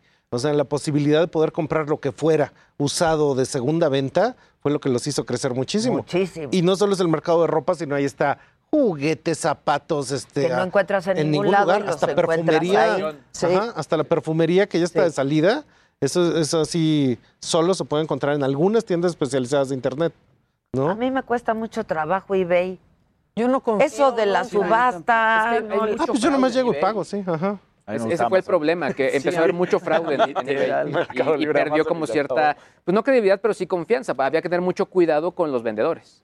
Recientemente tuve que dar un perfume Joy, el que usaba María Félix, y Joy, resulta que descubrí claro. que ya no existe en el mundo actual. Y entonces fue un mere que tenga en internet para poderlo encontrar en subasta, que lo mandaran de no sé dónde, etcétera, porque ya es algo que dejó de existir porque lo compró otra casa para tener el nombre. Entonces resulta no que lo mataron. Lo, ajá, lo mataron. Órale. Fíjate. Y eso es bien interesante porque también hay gente que te dice... en Compra eBay la marca. Sí, compraron la marca, pero hay gente que dice, yo solo uso un perfume que Sí. está Claro. descontinuadísimo. Y desde hace Ajá, 50 es años. muchísimo. Y hay gente que los guardó y que los tiene en bodegas. Eso es impresionante. O sea, es así como también el vintage del olor. Pero se evapora, ¿no? Pues Los lo- perfumes luego de pronto. Este Joy apareció como perfectamente cerrado, un poco más amarillento de lo que debería pues es estar, que sí. porque se ve que lleva ahí Muchos años, muchísimos muchos años, años. pero huele igual. ¿Ustedes cambian de loción, por ejemplo? Sí. ¿O Tengo usan varias. la que es? Yo, yo tengo varias y sí me pongo diferentes ¿Tú? al Yo sí día. cambio. Sí, sí, sí. Yo casi no. Yo Yo, no. casi Tú no. no, ¿verdad? Yo tampoco. Yo- Yo sí juego. O sea, hay una que uso como el mes entero. Y luego, Ah, y cambio. luego otra vez el mes entero. Así. Tengo O sea, varias. Tú eres chico enero, febrero. Sí, exacto, de Calendario de amor. Casi, de casi. calendario. No, yo nunca. Yo no, yo no. De, Para más tengo todo el showcito, ya sabes, el, eh, para la barba. aftershave. entonces, para que en ese momento huelas bien. Todo, Todo. Integral, Exacto. integral. integral. ¿Tú cambias? No, siempre lo mismo. ¿Cuál usas? La, la de Le Lavó, pero uso como Yo un también. compilado, tres o cuatro. Así, Sí, yo pum, pum, pum, combino ya. también. Están combinadas. Ajá. Es que qué, qué perfumería Es esa, que es así, profundo, interesante y súper natural. Súper natural. Sacaron algo aquí parecido, porque ayer me mandaron de regalo un perfume de esto que se llama la perfumería. ¿Ya, ya Ah, sí. La perfumería puedes- y aromática. Tú te creas. Y perfumérica Ajá. también. Ajá, Y perfumérica. perfumérica. Perfumérica. Perfumérica, es esa, Sí. es esa. Y es un concepto muy cercano, lo mismo que Chinú, que tiene como toda la idea del aroma de México. Entonces han Ah, Esa sacado no la hasta- conozco. Ah, Chinú es muy interesante. Está en ¿Y Polanco. huele rico? Son tres esencias. Está hecho con cempasúchil, vainilla, naranja mexicana, etcétera. Entonces son muy específicos. Chinú quiere decir olfato en otomí. Muy rico. Ah, ok, Órale. ok. Perfumérica, pues lo están haciendo mucho como le lavó, ¿no? Sí, es muy el parecido. mismo envase, muy parecido. Tú escoges la mezcla, ¿no? A mí me lo regalaron ayer y me llegó uno como muy dulce, como gardenias, ¿no? Porque todo está hecho a base, pues muy natural Ajá. también. Está padre la página de ellos. Estoy Está justo ahora, está, y está bien sí. bonita. Mira, tú- y ahí lo vas armando. De Jean-Paul Gaultier. Each season I will invite a designer to interpret the codes of the house, and I am doubly pleased that Chito's app of Sakai Official will be the first one. O sea que ahora va a ser como que va a estar invitando a... Special guest star, su Sakai. invitado especial. Exactamente. Entonces que ellos se van a encargar Una de... temporada. Es lo que dice. Bueno, pues mientras le dé Ya vida, hasta al Gus bueno. le quieres matar. ¡Oh, qué! por favor. Quedé así. Y hasta y En ni siquiera le trae, o sea, tradúcele a la gente. Sí, tradúcele, tradúcele. Pues lo ¿por qué terminé no diciendo. Que supuestamente se va a continuar la era de Jean-Paul Gaultier de la casa, pero que ahora va a haber un diseñador que esté de acuerdo alineado a la casa. Bueno, pues esto está pasando en todo. ¿Y el primero es Sakai? ¿Sakai? Sakai. Sí, dice Sakai oficial will be the first one. Está pasando en todo porque también la gente muy chavita está redescubriendo música y ahorita todo lo que es este Ma Baker y toda esa música setentera, bueno, está pegando, como has de haber visto en los videos de TikTok donde se pasan la calle bailando mamá, mamá, Ma Claro. Baker. Sí, sí, Eso sí, viene sí, sí. muchísimo. Oye, Gustavo, y ahora que hablas de la música, también, por ejemplo, Harry Styles ha impuesto moda con cosas vintage, ¿no? O sea, todo lo que usa él, te quedas así de no puede ser, se ve espectacular, pero él también, ¿no? O sea, si uno se pone ese tipo de prendas, también. Pero es que también como que toda la idea de la música y su look y lo que está usando vintage y el tipo de fotografía alude a ese mundo inocente de los años 70, ¿no? Entonces, Sí. así como el pelo medio largo, etcétera. Las capitas, ¿no? Cuéntalo, Es cuéntalo. que recibí un mensaje importantísimo de Víctor Micha, que dice, las chamarras de piel son como las esposas, salen caras, se arrugan muy pronto y duran toda la vida. Ya, por favor. Victoria, está lo máximo el Víctor. Sí, sí, es cierto. Qué bonita reflexión, Sí, qué bonita reflexión.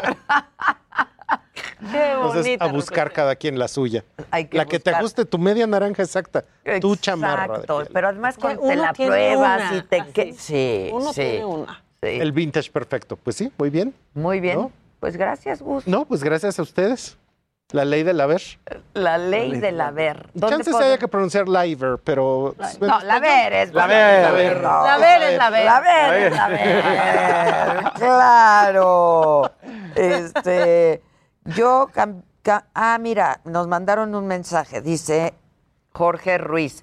Mi abuelo, mi papá y mi tío fueron unos extraordinarios sastres de abolengo.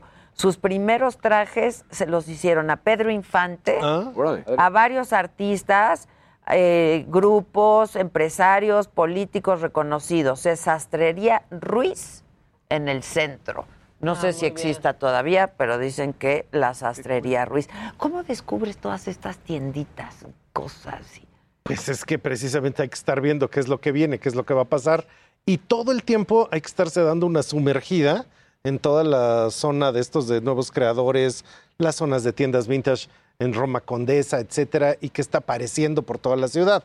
Pero, por ejemplo, una cosa que siempre estamos haciendo es ir a las jugueterías, porque ahí te das cuenta qué están viendo de verdad en caricaturas, qué están viendo, con qué están jugando los niños, etc. Entonces, básicamente es ir a ver al lugar Pues de la sí, acción, todo, claro. cómo viene, cómo viene el asunto. Y no es de verlo en internet, sino hay que ver realmente, meterse a la tienda, cómo entran, lo tocan. Pero aparte te es das un disfrute, ¿no? También. Sí, sí. claro. Y ahí estás viendo real que la gente muchas veces quiere lo que nadie se imagina que van a querer. Sí, sí, ¿no? sí. Claro. Y lo que todo el mundo dice, esto todo el mundo lo va a querer, absolutamente nadie se para por ahí, ¿no? Entonces, esa es esa sutileza de poder tocar el perfil del consumidor. Y pues básicamente lo estamos viendo siempre en todo tipo de producto, pues para entender qué van a querer después. Claro, y, ir descubriendo, y, ¿no? sí. Y luego las tiendas vintage tienen este olor. Sí. Vintage, Sí. ¿no? De Porque pielecita y Sí, sí, sí, sí. guardadito, Ahora, ahora sí pero que bien. Lo, lo antiguito, pero bien. Sí. De hecho, ahí, por ejemplo, se la pasan este, planchando, lavando. O sea, todo lo que está ahí está así, calidad de impecables, sí, sí, sí, Impecable, Y luego se ponen bien exigentes con que lo que lleves o lo que Esté en esté en buen buen, estado. esté ¿no? perfecto Esté estado. perfecto. Sí, en sí. todos los sentidos. En la vista, en el olfato. Sí, en el todo, tacto, en el todo tacto, perfecto. todo. ¿no? O sea, la idea es que lo que está ahí, nada de ahí se restauró, ni siquiera detallitos o Sí, seguro, seguro sí algunas Sí cosas. está pero- cuidado y restaurado. De hecho, cuando estábamos haciendo el video, sí veías que estaba la gente de la tienda planchando especial, o sea, dejándolo perfecto. Bueno, vamos a hacer una pausa. Gracias, Mingus. Gracias, te gracias quiero a todos. mucho. te Igualmente, quiero Adela, mucho. te quiero Vamos mucho. a hacer una pausa. Regresamos. Hoy es martes. ¿Qué toca? Abogados. Ilegal. Ilegal, lo ilegal. Volvemos, no se vayan. Heraldo Radio, la H que sí suena y ahora también se escucha.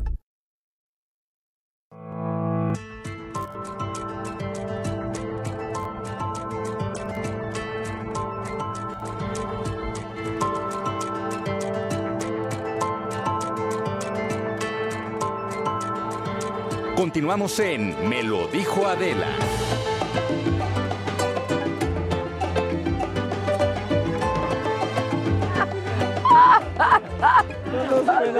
Sí, vete a las camas de Debería. Antes, lo- cuando era soltero, lo hacía. Estás muy blanquito. Me gusta que venga Ilan porque hay alguien más Ay, blanco que ay, yo en la hablan. mesa. Es Bueno. que vivo espantado. Muy Gasparín. ¿Quién habla? Muy Gasparín. Están felicitando a Adela. Ay, Poncho querido, platiquen, platiquen. Bueno, ya, Poncho, es que estoy al que aire. están Me hablas en media hora, Claudia pero mil gracias. Te quiero días. mucho, gracias. Son Gracias, Poncho, abogados querido. que ya están listos en lo que Adela acaba de recibir la Ya, llamada de ya, cumpleaños. ya dije que estoy al aire. Oigan, declaraciones fuertes, ¿no? De secretario de Marina. Del secretario de Marina eh, la semana pasada, viernes, ¿fue? ¿Jueves o viernes de la semana? ¡Oh!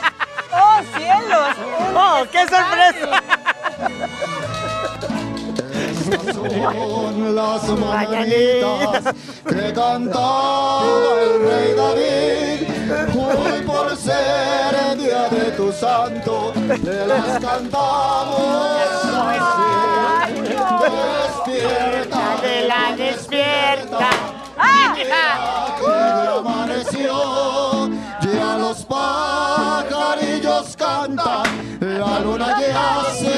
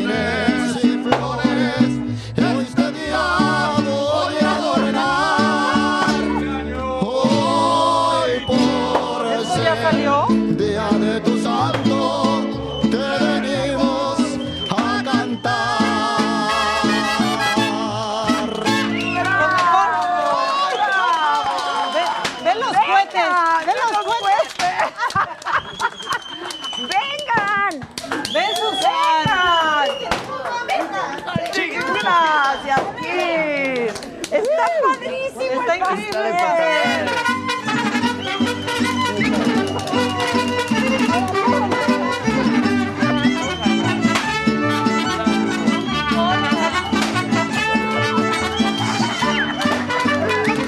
Te amo, te amo. Gracias, gracias, gracias.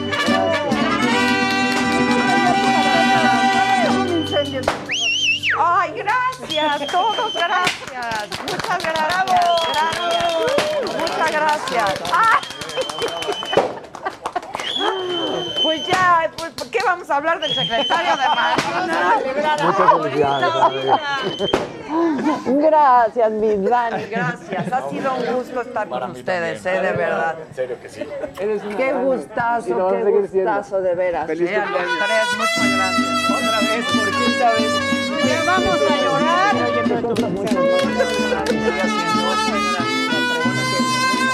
Gracias, James. Muchas gracias.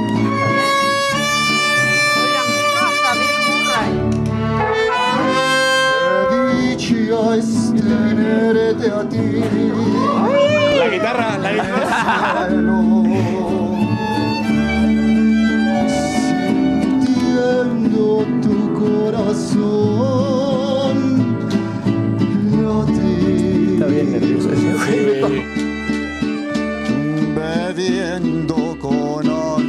hear the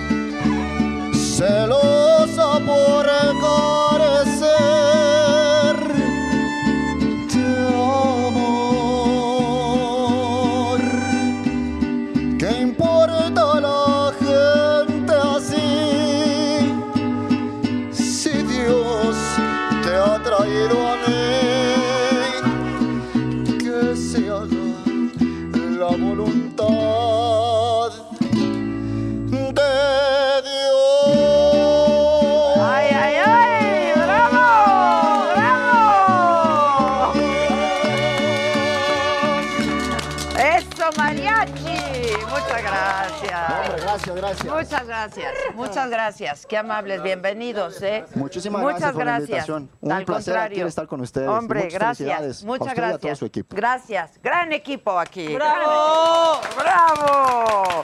¿Qué, ¿Agarro una manita? ¿Quieren una manita? ¿Qué les damos? ¿Quieren dar su sección con lentes? Sí, sí, por favor. Ya se rompió la mentada manita, güey.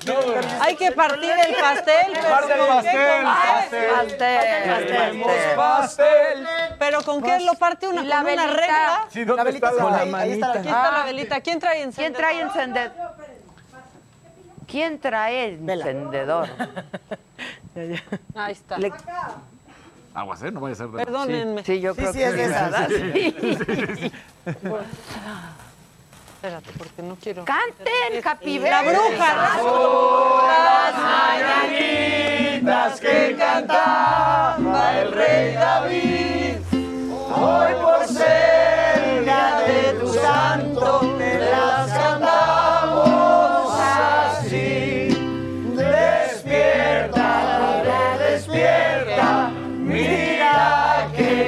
amaneció, ya los pajarillos cantan la luna.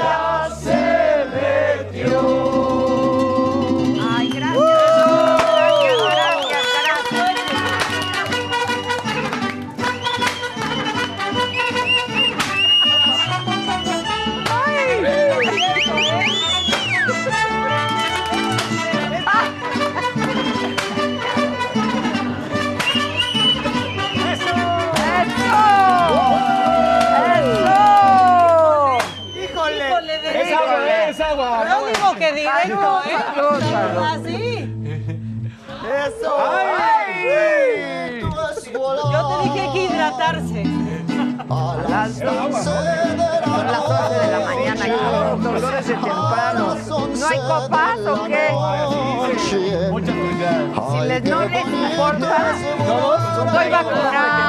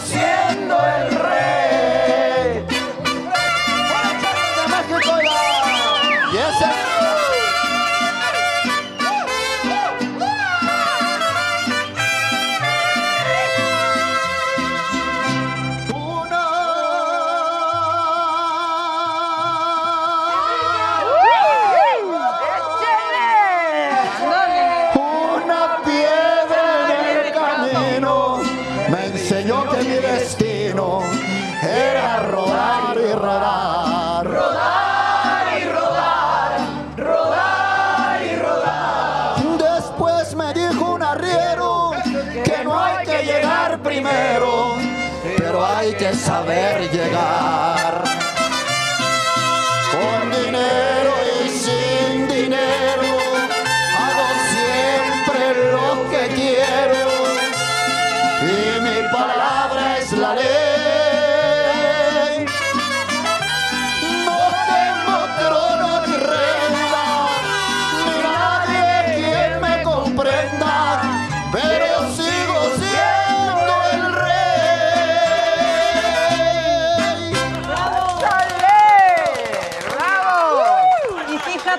También la Asociación Nacional de Locutores de México reconociendo la gran trayectoria periodística de Adela Micha y vienen a entregarte el micrófono de oro. ¡Ay, muchas ¡Qué mejor que en su gracias! cumpleaños!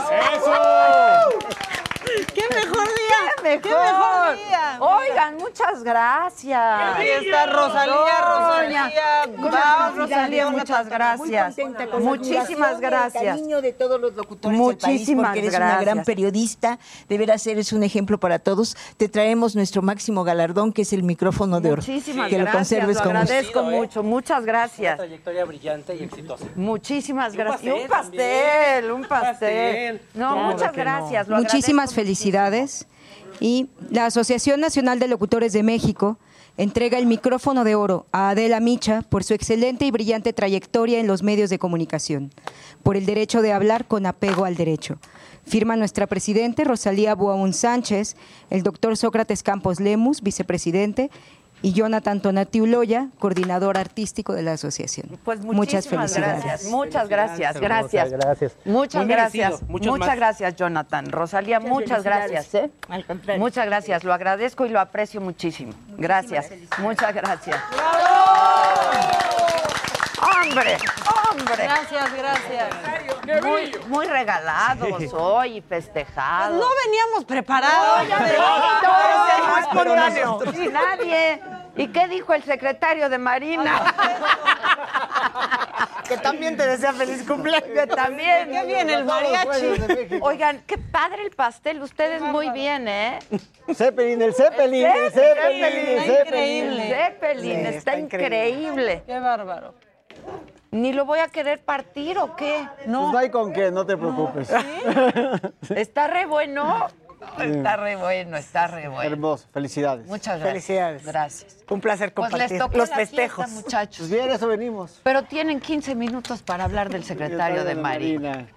Y Porque la la, verdad es, política nacional. sí es importante porque la verdad lo que pasó es inédito, ¿no? Sí, Cuenten, pongan a la gente en contexto. Pues la verdad, como bien decías, Adela, el- en algo inédito, el secretario de Marina irrumpió en la mañanera, bueno, fue invitado a la mañanera y habló o descalificó a los jueces, ¿no? Eh, en un asunto que no me dejará mentir aquí mi querido colega Ilan, que además nos cuesta trabajo no solamente ver que haya un poder, la injerencia ahora sí que de la del secretario de Marina, sino en temas que ni siquiera lo afectan ni de manera coyuntural, porque tenía que ver justamente con el tema de moda que es el desafuero de cabeza de vaca, ¿no? Y precisamente por lo que había sucedido en el sentido de lo resuelto por el ministro mm, González, Alcántara Carranca, que al haber desechado una controversia constitucional, que quiere decir que no van a estudiar el fondo, mandó un mensaje claro eh, que es eh, la última palabra la tiene el Congreso local, ¿no? El Congreso local de Tamaulipas es quien tiene la última palabra para saber si el gobernador tiene o no fuero eh, para efectos de él seguir desempeñando su encargo. Y pues básicamente eso fue lo que dijo, ¿no? Entonces, a partir de eso salieron estas declaraciones inéditas, nunca antes visto con un secretario de Marina. Y a mí lo que más me preocupa, y eh, platicaba hace unos instantes con Ilan, es que pues ni siquiera tiene competencia, ¿no? O sea, como que Sí, de casi metiéndose la Secretaría de Sí, Marina. La, la Marina no tiene funciones ni en procuración ni en administración de justicia. Nos- O sea, partamos de esa base. La Guardia Nacional es la que realmente opera con la policía los datos de, integración de, la investigación de las carpetas. Entonces, pues suena raro que el secretario de Marina venga a quejarse de que los jueces parecen el enemigo, porque pues el, o sea, entonces o está asumiendo que sí tiene funciones que no, que no son otorgadas por ley, o simplemente está quejándose de algo abstracto, de lo cual no, no se entiende muy bien, lo cual es muy peligroso. Pero más peligroso aún, yo creo que es lo siguiente, las leyes están para limitar el actuar del Estado. Cuando los aparatos del Estado se quejan del árbitro que es el juez, de la legalidad, es porque algo está haciendo mal el aparato del Estado. Es decir, cuando el aparato del Estado funciona, entonces no descalifica su actuar el juez. Entonces, ¿de qué se están doliendo? Parecería ser de un mal actuar de parte del Estado, que nos lleva al tema del desafuero. Esto ha sido muy comentado la última semana. Yo creo que el tema del, del desafuero es muy importante por lo siguiente. y esto lo digo sin calificar la, la inocencia o la culpabilidad de, De cabeza Del de cabeza de gobernador. Pero que un gobernador de Tamaulipas tenga problemas con la ley, pues no es cosa nueva. Es decir, hay varios exgobernadores que han sido Y pues, están en la acusados. cárcel. Sí, o sea, de- esto no es el tema. Lo que sí es el tema es que parece que se le va la vida al gobierno federal en atacar a una persona que tiene fuero, ¿no?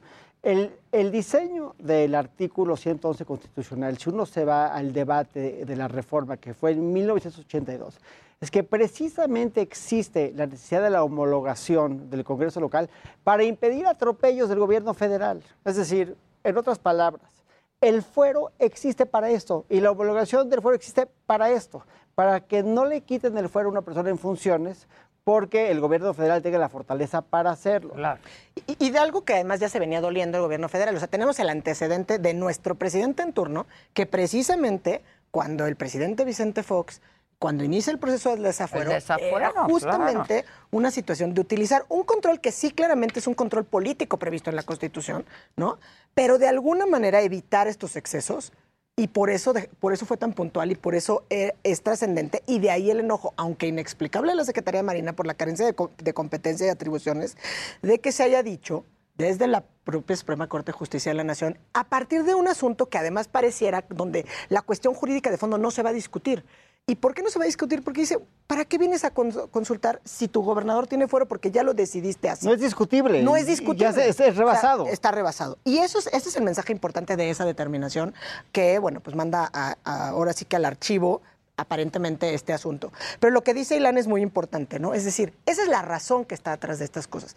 Y esto nos lleva al debate del federalismo y sin duda a los debates que estamos viendo justamente con miras a las elecciones. Que mañana tenemos, semanas. Claudia, en su comisión de constitucional y yo en mi comisión de penal, sesión conjunta para hablar precisamente con el ministro De- en retiro, José Ramón Cosío, del federalismo y el fuero. Es que sí, es que... Exacto, como que hablar de la institución tratando de verla fuera del- de la cuestión política inmediata, ¿no? Es decir, en lugar de estar polarizando más a la sociedad, eh, ver cuál es la razón de la existencia del fuero en un contexto de una república federal. Y el alcance del fuero. Y el o sea, alcance ¿Cuál es el fuero. alcance?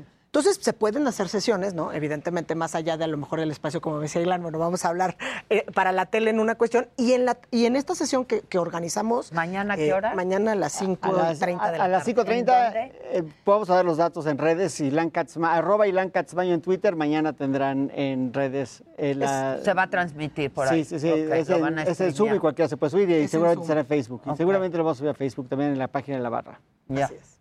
Pues sí es importante. Sí es importante informarnos, porque son los límites. O sea, es una institución muy importante al final, porque justamente lo que va a hacer es que impidan que a un funcionario que está detentando un cargo público, a que además es el gobernador de una entidad federativa, porque viene un capricho desde el gobierno federal, lo quiten. ¿No? O sea, eso es como que por decirlo de una manera mucho más coloquial. Y si vuelven a doblar la apuesta, porque el problema es que cuando el gobierno federal, mínimo en este sexenio, se encuentra con la pared de la, legalidad, doblan la apuesta y perforan este, el velo de la legalidad en perjuicio de todos los mexicanos. Y eso es lo que es sumamente preocupante. Esta- Estaba de- escuchando un podcast ayer o antier de Daniel Kahneman, el gran psicólogo, que ganó, este psicólogo ganó el premio Nobel de, la- de Economía. Y lo que decía es que la conducta de los inversionistas que especulan en la bolsa por lo general es que tienden a vender sus buenas acciones porque el vender es una validación de su buena conducta, pero se quedan con las malas porque siempre están apostándole a la mala porque vender la mala es aceptar el fracaso. Parecería que hay una resistencia de aceptar el fracaso en el actuar del gobierno federal y de empujar por las barreras de la legalidad esta mala apuesta. Esta interpretación de- del gobierno nada más de, acep- de no aceptar el fracaso, a mí me parece que es llevar extrem así, aspirar la liga a ver hasta cuánto aguanta eh, dentro de los tintes de la legalidad o fragmentar las instituciones lo suficiente para que parezca que ninguna institución funciona y ninguna institución está para poder hacer para lo que fue diseñado. Ahora, el, el hecho de que haya una orden de aprehensión en contra de, en este caso, un gobernador con fuero, Pues Es empe- ilegal, eso es un es un delito. Y esa es una orden de aprehensión de la que todo el mundo ha hablado, nadie ha visto. Mira, ¿no? hay un Se debate especula que está. de quién comete el delito. Yo, hay quien dice que lo cometió la fiscalía al solicitarla. Pero también el, El juez, al el juez a librarla, el juez a librarla. Claro. Yo veo más el, el mal actuar en el juez que en la fiscalía. ¿Por qué? Porque la fiscalía puede tener una interpretación errónea, pero el fiscal, pero el Pero juez, el juez no. pero, pero el juez no el se puede equivocar. claro. El juez tiene que dar una. Para eso es juez. Para eso es juez. Para eso es juez. Y, y by the way, es muy buen juez. Es un juez que tiene muy buena fama. Es un juez bastante, bastante docto, que tiene. Y probó. Docto y probo. Probo, pues, mi, mi impresión del juez es. Docto y probo. Sí, sí. Ahora, nadie ha visto la, la famosa orden de aprehensión. ¿Qué? O sea, muchos especulan que la se libró la orden de aprehensión. Pero nunca las, pues nadie las ve. No, no, no, pero Sí. es, digamos, nadie ha salido a- ni a desmentir, ni a, ni- ahora sí que ni a Pero, afirmar, por ni a ejemplo, negarlo. Alonso, que es el abogado Sí, de el Aguilar. Alonso Aguilar, sí, sí. Exacto. Tengo un minuto nada más. Él ya debió de haber visto la orden de aprehensión. No, no, no tendría acceso a Si te ella. amparas, Sí, ya parece ser que hay un Parece que amparo, ya parece hay que un hay una suspensión. creo que lo libraron ayer Sí. o hoy. Y tendrían, y el, en el informe justificado la autoridad tendrá que, que enseñarla. Pero lo que es, perdón, haz un segundo, dice Ricardo Monreal, hay orden. Y después dice el presidente del Senado, Senado, "No hay yo no la he orden". visto, eh, tú ya la viste, Lisa Loret, yo no la he visto, eh, tú la viste". Claro. Porque pues se están acomodando en, en un slippery slope, ¿no? Sí. Ese slippery slope es muy importante porque el presidente del Senado también dijo que tiene fuero. Sí, primero dijo que, que no tenía fuero, después dijo que sí Que tenía sí fuero, tenía después fuero. dice que no, No, hay orden, orden, después dice que no hay orden. orden. Sí. Pues pónganse de acuerdo, chavos. Sí, sí. Pero sí es delicado, ¿no? Muy delicado. Muy Así es. delicado, la Así verdad. es, pero el daño, el daño es para México. Sin duda. El pues daño es para claro. México y se va, se va a incrementar. Y último, último al 6 de comentario, ya, nos, En ya 10 me callo. Sí. El presidente juró defender la Constitución, la tiene que defender. Esto es violar la Constitución, no defenderla. Gracias, Katz. Gracias, Claudia. Muchas Qué bueno que estuvieron en la celebración. Feliz cumpleaños. Muchas Feliz gracias. cumpleaños. Y a todos, a todos, a todos ustedes, muchísimas gracias. A mi equipo de trabajo que yo, Giselita, yo cumplo añitos. Gracias, gracias, muchísimas gracias a todo mi equipo. Los quiero profundamente. Yo sé que es un cliché decir que son como una familia, pero somos una familia, llevamos muchos años juntos. Funcional. Funcional. Funcional. La única Como familia pocas. funcional que conozco. Heraldo Radio. La HCL se comparte, se ve y ahora también se escucha.